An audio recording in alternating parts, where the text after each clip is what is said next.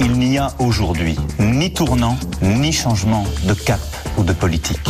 Ce résultat est historique. Je suis la candidate du peuple. Cette marche citoyenne, cette insurrection. Philippe Le Caplin. Le décryptage de la vie politique en France, c'est maintenant sur RFI et c'est avec vous, Dorian Dreuil. Bonsoir. Bonsoir. Politologue, expert associé à la Fondation Jean Jaurès et enseignant à l'Université Paris-Nanterre. Alors, on le voyait dans le journal, l'arrivée de plusieurs milliers de migrants à Lampedusa reçoit un écho certain en France à quelques semaines de l'examen d'une énième loi sur l'immigration. Côté politique, il y avait aussi du monde aujourd'hui sur cette petite île. La présidente de la Commission européenne qui promet d'aider les transferts de migrants, y compris vers d'autres pays européens, et d'augmenter les retours dans les pays d'origine. Cela inspire ce commentaire à Nicolas Dupont-Aignan, le président de Debout la France. C'était sur Europe. Le pyromane vient sur les lieux de l'incendie et se fait passer pour un pompier. Madame van der Leyen, le 15 septembre, dans son grand discours au Parlement européen, je cite, Nous avons besoin d'une immigration de main-d'œuvre. En fait, la situation d'aujourd'hui, c'est le fiasco complet d'une politique immigrationniste voulue par les dirigeants européens et par l'Union européenne. Mais qu'est-ce qu'on fait? Mais il faut les raccompagner. On les met dans des centres de rétention et on les réexpulse. C'est ce qu'a fait l'Australie. No way. À Lampedusa ce matin, Ursula von der Leyen était aux côtés de la première ministre italienne, Giorgia Meloni. Je persiste à dire que face aux flux migratoires qu'affrontent l'Italie et l'Europe, on ne résoudra pas le problème simplement en se demandant comment répartir les migrants entre les différents pays européens. La seule manière d'affronter sérieusement le problème est de stopper les flux de migrants illégaux. Giorgia Meloni est d'extrême droite. L'un de ses ministres est Matteo Salvini, qui lui aussi était à Lampedusa en compagnie de Marine Le Pen aujourd'hui pour faire front commun lors d'un meeting en vue des élections européennes de l'année prochaine contre l'Europe et la submersion migratoire, clamait-il. Et justement hier, devant les militants du RN réunis à Beaucaire, dans le sud de la France, Marine Le Pen s'exprimait sur l'immigration. Ces directives européennes qui ont peu à peu imposé une répartition autoritaire de flux migratoires hors de contrôle. Demain, ce sont des sanctions financières qui seront imposées grâce au pacte européen sur l'immigration aux pays récalcitrants. Mais quelle honte Nous devons rester totalement maîtres de notre politique d'immigration. Et j'irai même plus loin. Il est vain d'en appeler à l'Union européenne pour résoudre la crise migratoire comme un enfant appelle maman quand il a un problème. Marine Le Pen, euh, euh, donc à, à, Beaucaire, et en France aujourd'hui, elle n'est pas à Lampedusa, mais à Pontida, qui est dans le nord euh, de, de, de l'Italie. et puis, Christophe Béchu, et le ministre de la Transition énergétique. Et au propos de Marine Le Pen, qu'on vient d'entendre, il réagissait tout à l'heure sur l'antenne de France Inter. La chimère, l'impossible, qui est utilisée par les extrêmes, ce serait de laisser penser qu'il n'y a pas des cas dans lesquels des hommes et des femmes sont menacés dans leur pays. On n'aurait pas vocation à les accueillir. Laissez penser, au motif que ça a déjà été théorisé à l'échelle de la France, qu'on ne pouvait pas accueillir toute la misère du monde, on serait capable de le faire à l'échelle européenne, ça n'est pas possible. Donc on a besoin de solidarité entre nous, on ne peut pas laisser les Italiens seuls face à cette situation.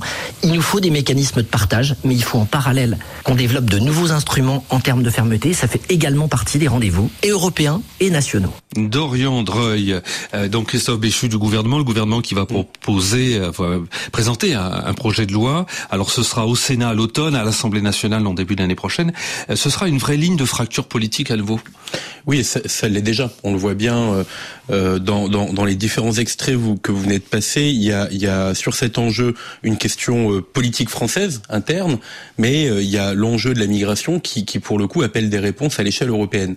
Et ça, Marine Le Pen l'a bien compris et a déjà thématisé ce sujet comme un enjeu de la campagne des élections Et c'est autour de ça, finalement, qu'on voit, sous nos yeux, se construire une espèce d'international de la droite radicale, euh, poussée par des discours en France, comme vous en avez passé tout à l'heure, et également par euh, Éric Zemmour, qui continue d'ouvrir la fenêtre d'Overton sur le sujet où on entend un peu les choses les plus, bah, les plus radicales possibles pour jouer la tension sur l'opinion sur, sur cet enjeu qui va du coup être à la fois national dans quelques semaines, le 6 novembre au Sénat, et dans quelques mois, le 9 juin, le l'occasion des élections européennes. Est-ce que vous diriez que Marine Le Pen a clairement lancé la campagne pour les élections européennes avec ce thème central? Euh, Finalement, c'est une marotte, hein, marotte de son parti, le FN autrefois, le RN aujourd'hui. Oui, tout à fait. En tout cas, c'est tel qu'il a, qui a clairement identifié, qui a clairement fait de sa rentrée politique une entrée en campagne pour les élections euh, européennes, à la différence peut-être euh, euh, des autres partis politiques. Et c'est elle qui met à l'agenda politique la question de la migration, qui est un sujet d'agenda très politique pour le RN et qui l'est finalement pas tellement quand on regarde les enquêtes d'opinion, un enjeu de société aujourd'hui ou de préoccupation majeure. Ah, pour les Français, ce n'est pas important en tout cas au, au moment pas le, c'est pas le plus important. Ouais. Et, et, et, pour le RN de revenir à ses fondamentaux, j'allais dire, euh, c'est c'est une opportunité ou ça traduit quelque chose de plus profond? Ça traduit quelque chose d'assez profond et c'est en même temps une opportunité parce que ça va être pour elle l'opportunité de voir comment consolider des alliances à l'international et notamment on l'a vu avec Matteo Salvini mais on peut aussi imaginer avec certains partis politiques en, en, en Hongrie et de comme ça continuer de coaliser euh, l'ensemble des forces politiques conservatrices, ultra conservatrices et d'extrême droite sur le continent européen, ce qui peut lui donner de la résonance également sur le plan euh, plus national puisque ça sera à l'ordre du jour de des travaux parlementaires dans quelques semaines. Et la droite, euh, je pense aux, aux, républicains, elle est coincée entre la Macronie et euh, Marine Le Pen, sachant qu'Éric Ciotti a demandé un référendum sur cette question de l'immigration. Alors j'ai plus l'impression que, ceux qui sont coincés aujourd'hui sur ce sujet, c'est peut-être la majorité présidentielle.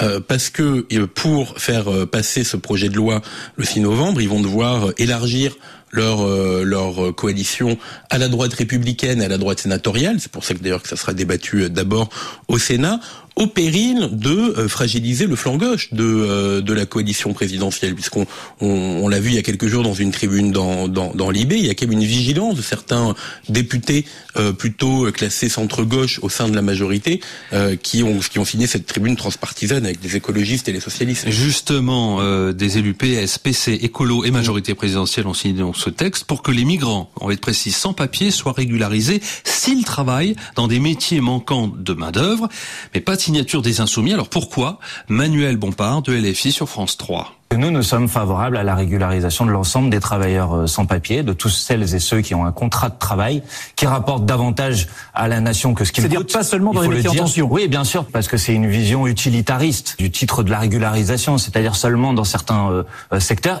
Dorian Droy. Bah, ce, qui est, ce, qui est, ce qui est dommage, c'est qu'on on va se diriger vers une impasse législative autour de, autour de, autour de ce texte. Et c'est dommage alors qu'il y avait une autre voie possible, une voie, euh, bah, la voie de la démocratie délibérative et participative. C'était notamment poussé par un collectif d'associations, d'ONG euh, qui s'appelait Pour un débat apaisé, qui demandait justement une convention citoyenne sur euh, la migration.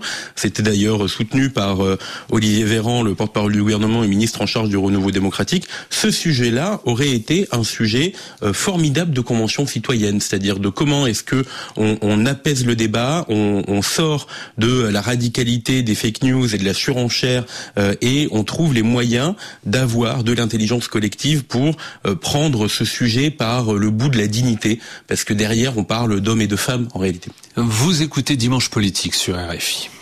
Philippe Le Caplin. L'inflation et le pouvoir d'achat constituent l'autre actualité politique du moment. Les prix de l'essence s'envolent hier, Elisabeth Borne annonçait que le gouvernement souhaite autoriser les distributeurs à vendre à perte à titre exceptionnel afin de baisser davantage les prix. Un projet de loi va arriver très vite devant le Parlement. Déclaration aujourd'hui sur RTL du porte-parole du gouvernement, Olivier Véran. Pour le gouvernement également, Christophe Béju, Béchu sur France Inter.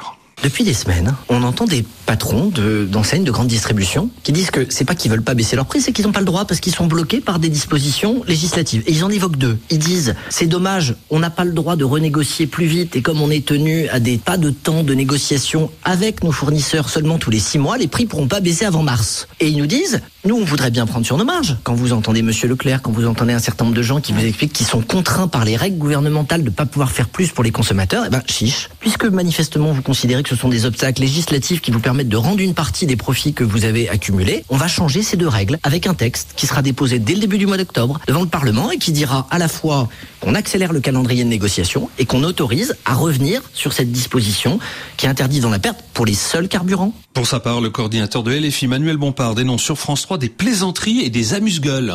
c'est des, des amuse-gueules, excusez-moi de vous le dire, ça ne concerne pas le, le, le sujet. Le sujet, c'est pas de permettre aux industriels de faire plus d'efforts. Les industriels ne font pas d'efforts et ils s'en mettent plein les Donc il poches faut depuis bloquer, deux ans. que vous dites. Écoutez, Total a fait un bénéfice record en 2022. Il a distribué des dividendes records en 2022 et de l'autre côté de la chaîne, vous avez des Français qui tirent la langue et qui n'arrivent plus à remplir euh, leur voiture de- en faisant le plein d'essence. Donc il faut bloquer les prix au prix auquel ils étaient avant qu'ils augmentent, c'est-à-dire à peu près 1,50€. Quant à Nicolas Dupont-Aignan, il fait une proposition sur CNews.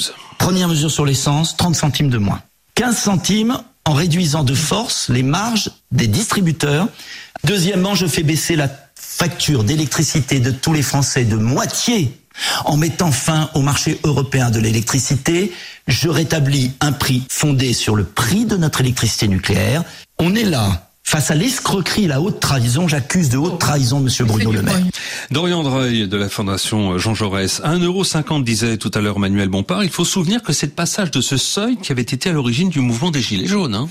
Oui, tout à fait. Alors, on, on, on a souvent l'habitude de dire que la, la foudre frappe jamais deux fois au même endroit. C'est sûrement vrai pour ce qui est de, de l'actualité, de la vie politique et démocratique d'un, de, de, de notre pays. Mais euh, c'est une similarité. Il y en a une autre. C'est aussi celle de la confiance dans les institutions. On a le niveau, et c'est l'en- l'enquête du CEVIPOF de, de, de, de cette année qui, qui le montre. Euh, on a le, on atteint à nouveau euh, un niveau de confiance des citoyennes et des citoyens dans les institutions qui est au plus bas, à peu près au même moment que le déclenchement euh, des gilets jaunes. Donc on, on voit bien qu'il y a une, une rentrée euh, sociale euh, tendue pour euh, pour toute une partie de la population et qu'on est euh, peut-être pas loin de remous euh, dans la société euh, à nouveau. Alors l'essence, c'est l'une des grandes préoccupations des Français, un marqueur fort. Le gouvernement qui veut s'adresser directement à eux est là, donc au pied du mur. Oui, en tout cas, il est euh, dans euh, l'épreuve de feu, si on peut dire, parce que dans la pensée euh, de la majorité présidentielle, justement en, en- en lien, en réponse à cette crise de confiance dans la vie démocratique et dans les institutions, il y a le fait d'être, de, théoriser le fait que c'est parce que la politique n'est pas assez efficace, ou en tout cas que les politiques publiques ne sont pas, n'ont pas assez d'impact assez rapidement, que les Français ont une défiance vis-à-vis du monde politique et des institutions. Et là, typiquement, on est bah, du coup sur le cas d'école, le cas d'exemple concret où euh, bah, l'ensemble des citoyens vont attendre de voir euh, l'impact et la durée de l'impact entre le moment où il y a des mesures législatives et des annonces qui sont faites par le pouvoir politique et le moment où ça devient concret euh, quand on va faire son plein dans la station essence. Donc il y a, quelque chose de plus profond même qui se joue derrière cet enjeu de l'enjeu économique. Merci pour ces analyses et, et- et commentaires, euh. Dorian Dreuil, euh, donc politologue et enseignant à l'université Paris-Nanterre, invité ce soir de Dimanche Politique sur Radio France Internationale.